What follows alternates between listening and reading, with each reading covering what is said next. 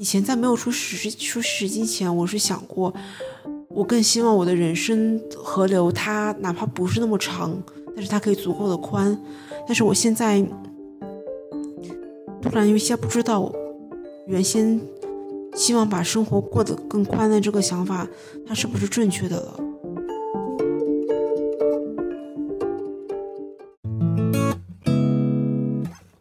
你正在收听的是《井号键》。这是一档因衰老焦虑和死亡恐惧而存在的节目。我们是董芷飞、蓝连超、徐静爱。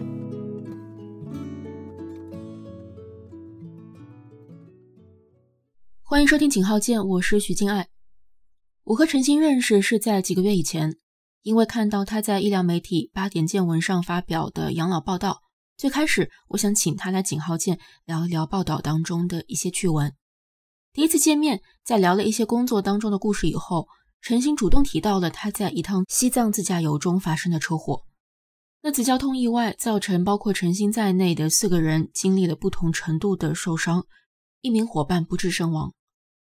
陈星在描述这段经历的时候，既激动又平静。他告诉我，他非常乐意和身边的人分享这段经历，一方面这是抒发和慰藉的过程。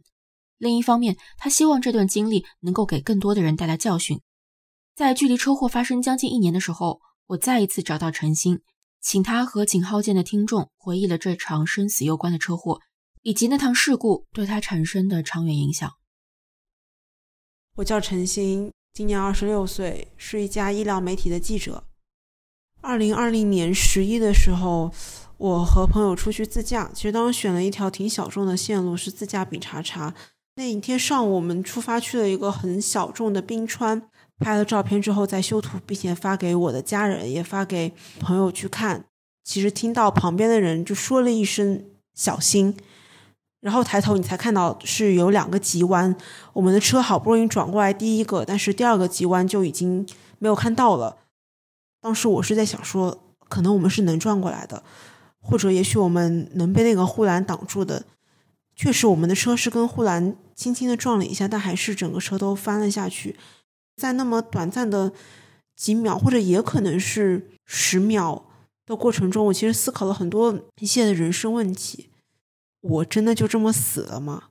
人可能有很多种死法，没想到我是这种啊！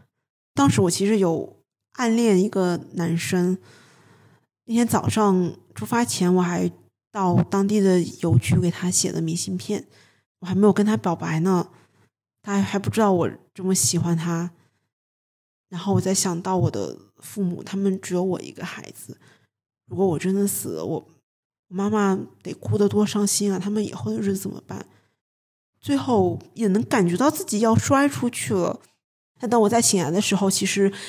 印象中是脸朝下，然后我第一反应是。我其实以前初中的时候有次摔跨栏是有骨折，当时我觉得自己是不是起来太快了，所以才造成骨折。那这一次我其实是专门停顿了，可能有半分钟左右，我想也许这样子我就不会有事了。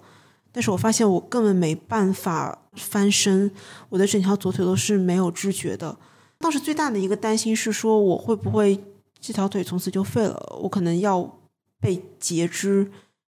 晨星醒来的地方在半山腰。车辆从路面完好、视线良好的沥青道路掉下左侧的悬崖，距离路面大约一百米。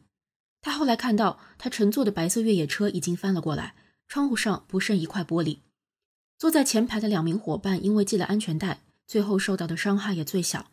他们下车到附近的村庄求救。陈星和后座的另外两位伙伴没有系安全带，伤势更为严重。跟警方报警后，陈星给他的爸爸打了一通电话。危难关头好像会呈现出一种你自己都没有想到的冷静，我就打给他说：“我说喂，爸爸，我出车祸了，我可能要被截肢，不过你不要担心。其实怎么可能不担心呢？其实我爸爸是一个很冷静人，但是那个时候能听到他那种啊，那种略带后退的，他是在很冷静的问我，但是你也知道他能感受他语气里面那种慌乱吧。”因为我手机没有电，所以我就跟他说：“我先不跟你讲了，我现在还要再联系医院这些。”后来我记得是有村民过来，然后问我需要什么，他们还提了一个那种搪瓷的热水壶，说问我还需要什么，我说什么都不需要，我说你只要在我身边陪我就好。我说我真的好害怕，我好害怕就我会死，或者我不会死，但是我可能会不会成为一个残残废？就那那是我第一次知道，一个陌生人只要在你身边，他甚至什么都不用说话，带给你那种陪伴，就是说很强的力量吧。由于事发偏远，救护车在报警的两个小时后才赶到。几个身强力壮的男人和警察把几床厚被子叠在一起作为担架，把陈星从半山腰抬上了救护车。陈星当时不知道这趟事故直接造成他左腿股骨干骨折，他当时只是感觉到任何细微的抬动都让他苦不堪言，喊声撕心裂肺。你能感觉到又是西藏又很空旷，然后你觉得你自己那个喊声就是冲破云霄，然后有回音的感觉，可能就那种。杀猪叫，就你第一次知道原来一个人的声音可以这么响亮吧？然后他们只要抬我就很痛，然后后来就上了救护车。这趟救护车上一共安置了三名伤者，陈鑫还有和他一起坐在后排的一对情侣。男生的伤势最为严重，因此被安置在唯一可以躺下的座位。陈鑫和女生背靠背坐着，相互借力，等待救护车抵达医院后接受救治。但出乎陈星意料的是，这个在别人搀扶下走上救护车的女孩，最后因为抢救无效，在救护车上告别了人世。我跟她本来是背靠背的，但是在路上的时候，我先是听到她在那边哼哼，就是说好难受。但后来你会感觉到他的后背一点点往我这边靠了。当时记得我当，因为我当时自己很痛，所以我就看到医生。医生打开急救箱的时候，里面有布洛芬，我就问医生说：“我能不能吃这个止疼药？我真的很疼。”但医生那会儿没有没空管我，因为他们打开急救箱是准备抢救那个女生了。我当时听到第一个词是肾上腺素，我就突然觉得这个词好像很熟悉，但是我我其实不太记得它到底是做什么用。真是后来我才才想起来，肾上腺素是在很多人濒临死亡的时候用来抢救的。旁边的护士就会拍他说：“醒醒！”也会问我他叫什么名字。他们也会让我也跟那女生说说话。但那个女生已经没有回应了，而且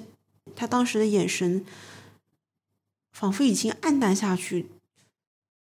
然后当时其实我觉得我并没有很好的尽到一个同伴的责任吧，就只顾着自己疼痛，其实没有，我甚至也不知道同伴的这个反应是代表着他可能已经逐渐在感官感觉丧失，我只是在偶尔才会去偶尔去喊他的名字而已，更多时候还是叫医生去抢救，你就觉得大家就等到医院就好了，直到突然他们把。他的衣服往上拉，说抢救无效，真的就跟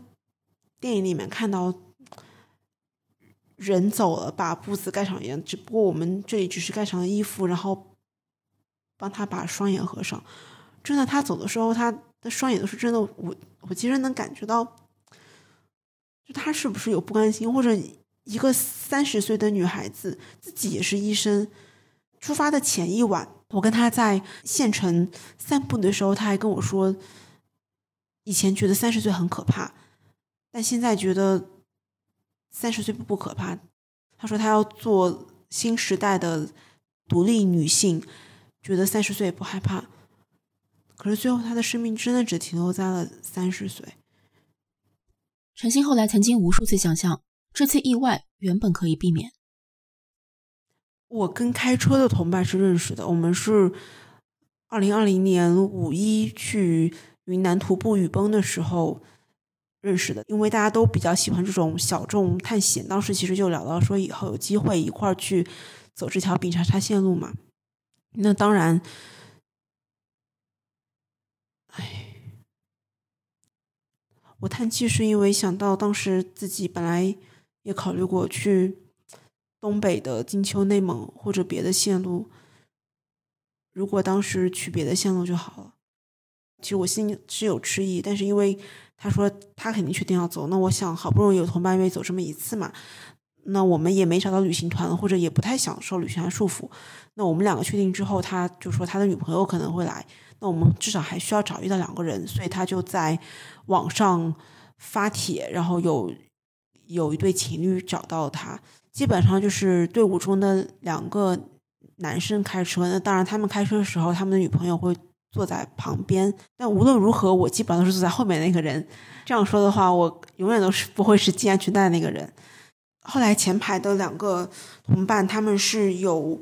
软组织挫伤。他们其实从刚出事之后是能够下地走路的，就应该问题不太大。我自己后来是左腿的股骨干骨折，大腿的骨头也是整个人整个人体最强壮的一根骨头粉碎性骨折。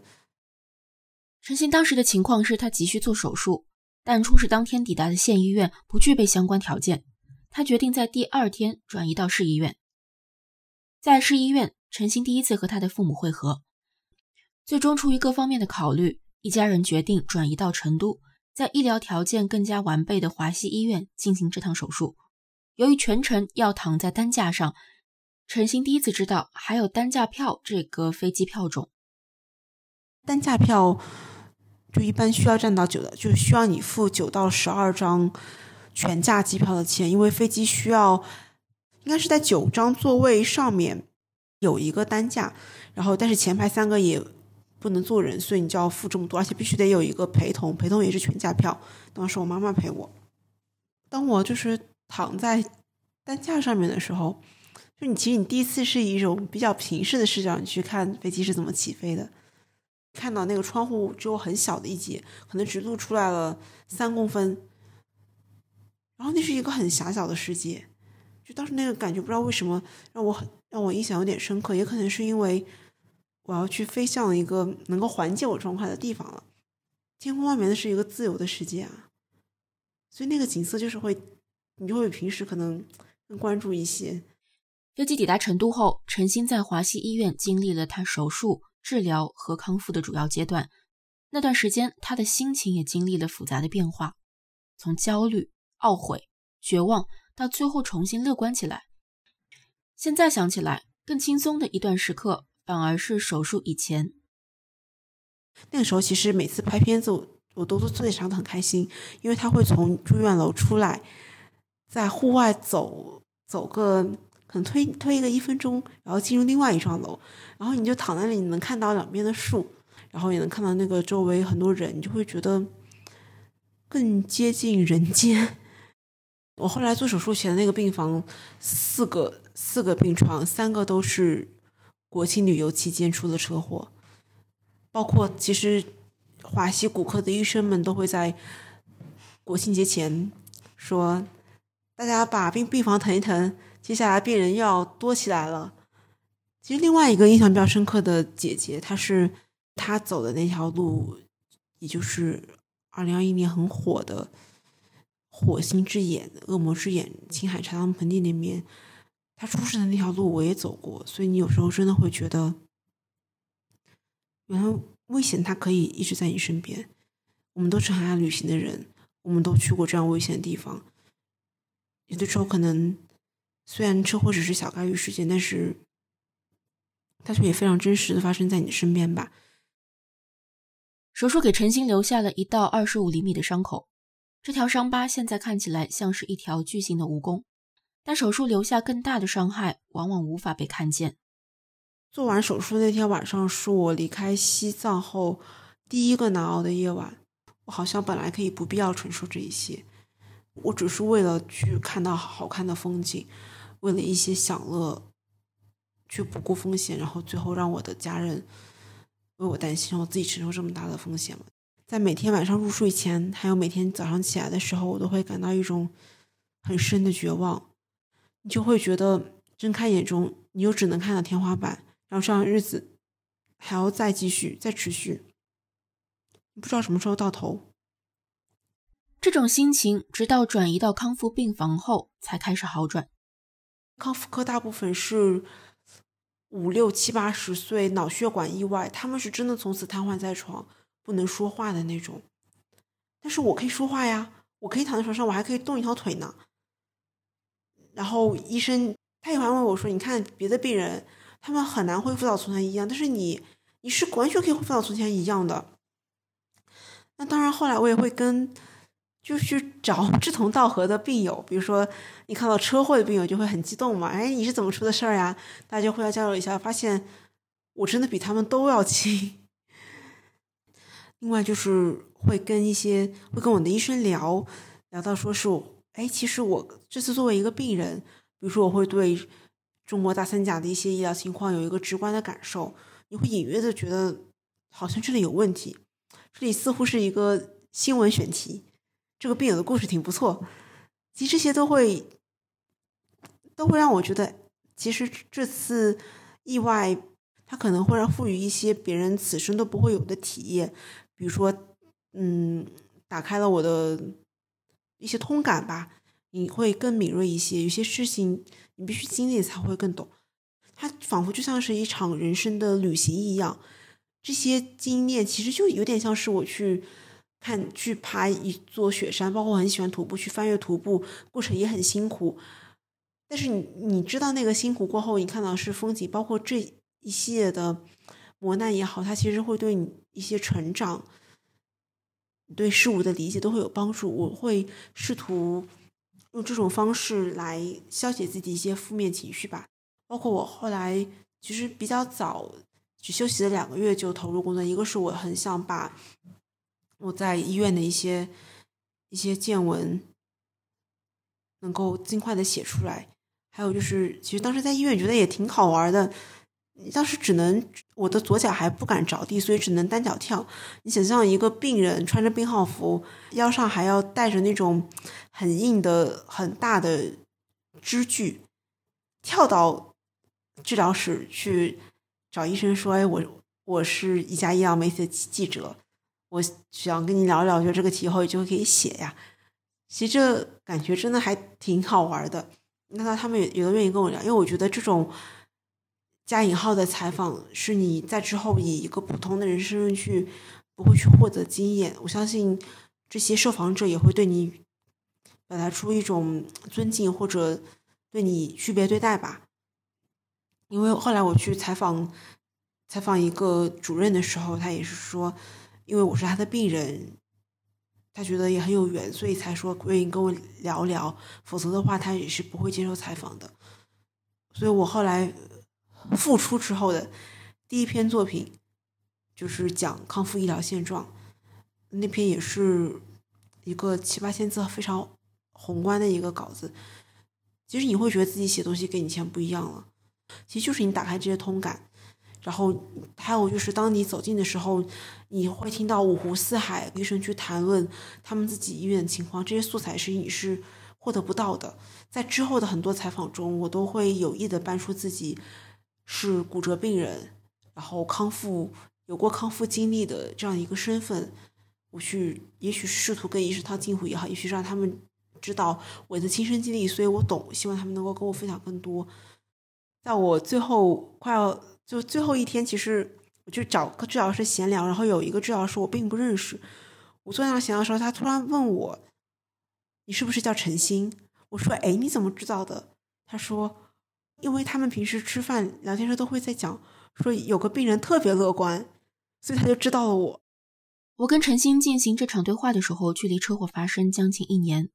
我见到他的时候，他已经能够以正常的步速行走。从肢体动作来看，你可能想象不到他的左腿曾经经历过股骨干骨折，但更多的影响其实是隐形的，不知道何时会被触发。经常我坐在车里的时候，只要车突然的踩刹车停下来，像是从那种心脏蔓延出来那种很会很害怕。当然我现在会系安全带了。还有我去旅行的时候，如果路的一侧是悬崖。我就会很很担心我的车会不会从这里跌落下去，甚至我都会去想，我应该坐左面还是坐右面？坐左边意味着我原本受伤的腿，它会继续受伤，但是我只要伤这一条腿就好了。坐右面意味着我健康的腿，也许它能去挨过很多受伤，但也意味着我可能两条腿同同时受伤，或者我会不会这一次再度很不幸的死亡？还有很多时候是我自己走在马路上，当送外卖的车或者很多自行车倒车他们开很快的时候，你就会停在那里，你就不知道该该该往前，你就只会停在那里，甚至有的时候你会突然的看到有摩托车开过来、电动车开过来的时候，突然的尖叫，有时候把别人都吓一跳。身体上面，哪怕是在现在，在我已经可以去跑五公里的时候。已经可以正常去上健身课，但是在上一些健身课的时候，你发现你的动作没有那么灵敏，其实依然会感觉到你是回不到从前的。这些时候还是会有一些伤感吧。这个事情其实也对，也他也一一度对我的人生选择会。产生一些新的启发或者是引导，在车祸的当当下，我、我的父母，大家都觉得能活着就好了。所以当时我想去做的事情、想说的话，我也去说了。包括当时我也会觉得，将来有什么事情没做的事情，都要赶快去做呀。以前在没有出实出实际前，我是想过。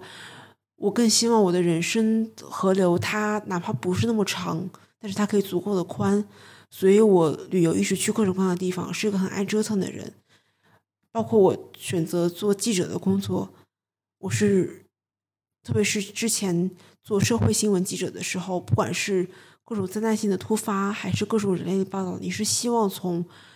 这些事件当中，从这些人物当中看到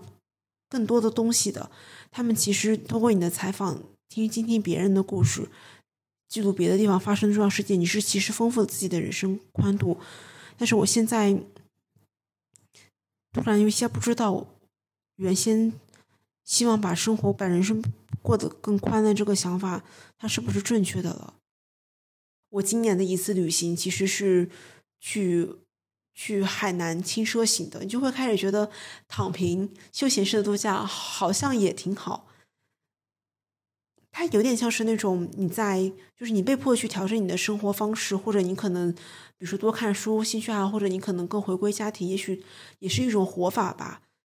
很长一段时间，我依然在很勇敢的，或者至少是在嘴上会跟大家说，以后还要去西藏或者去哪做很多危险的事情，是因为我一直没有意识到。死去的人完全可能是我，我我一度很相信信念的力量。我说我要活下来，所以我才最先第一个摔出，而其他所有人都摔到下面。但是也有人说，他就是纯粹是你运气好而已。换句话说，如果如果回到我们从冰川出来的时候。换了另外一个男生开车，是不是会好？因为我真的难以想象，为什么在我们前面那么多艰难的路都走过了，在最后一条最平稳又有护栏又有信号的路上，我们出了事情。总之各种吧，你会觉得各种阴差阳错促成这次车祸，所以人生就会有时候觉得挺无常。我我其实后来看到很多朋友圈，大家有些人说什么摔摔倒有骨折，但其实就是那种打石膏的骨折，会发一个朋友圈，韧带拉伤，腿肿了，只能拄拐。我就给他们点个赞吧。但其实心里想的是，这些算什么呢？其实有时候会有这种感觉。就是真的是在你过得很幸福、很快乐的时候，你觉得一点疼都算是一种疼。但是当你真的已经苦的时候，其实你在世俗当中，你也不会说觉得那个苦是不能接受的。还有我的那台电脑，它看上去没有像受过伤一样，但直到直到有一天我交完稿之后，第二天再打开，它突然黑屏就不能，就是显示器坏了。其实很长时间里面显示器下面是有一个点的，就毫无征兆的坏了。我觉得很多时候，其实伤害就是这样子，就是你你有些伤害它不会马上显露出来，但是它会慢慢的或者突然有有一天出现。陈星的回忆里虽然也充满对生命无常的困惑，但骨子里来说，他身上具有强烈的韧劲。他没有停止旅行的脚步，在讲起日常跑步和徒步的经历时，充满了兴奋，最近的一个假期，他在大理洱海完成了四个小时的骑行。后来我去北京出差的时候，去了奥林匹克森林公园，因为以前在北京生活的时候也会经常去跑嘛。它一圈五公里，我坚持坚持跑完了，而且那次我出差五天，我去跑了两次，都是完成了五公里，所以它会让我觉得一样，呃，跟别人就是好像跟别人没什么不一样，甚至会比其实比很多不运动人更强。所以我觉得其实很多时候大家说我我这个事情做不了，我觉得大家就是没有尽全力。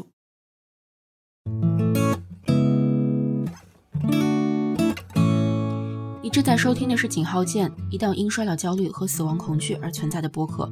欢迎在收听本期节目的平台订阅我们的节目，或通过节目 show notes 中的方式关注我们。谢谢你的收听，再见。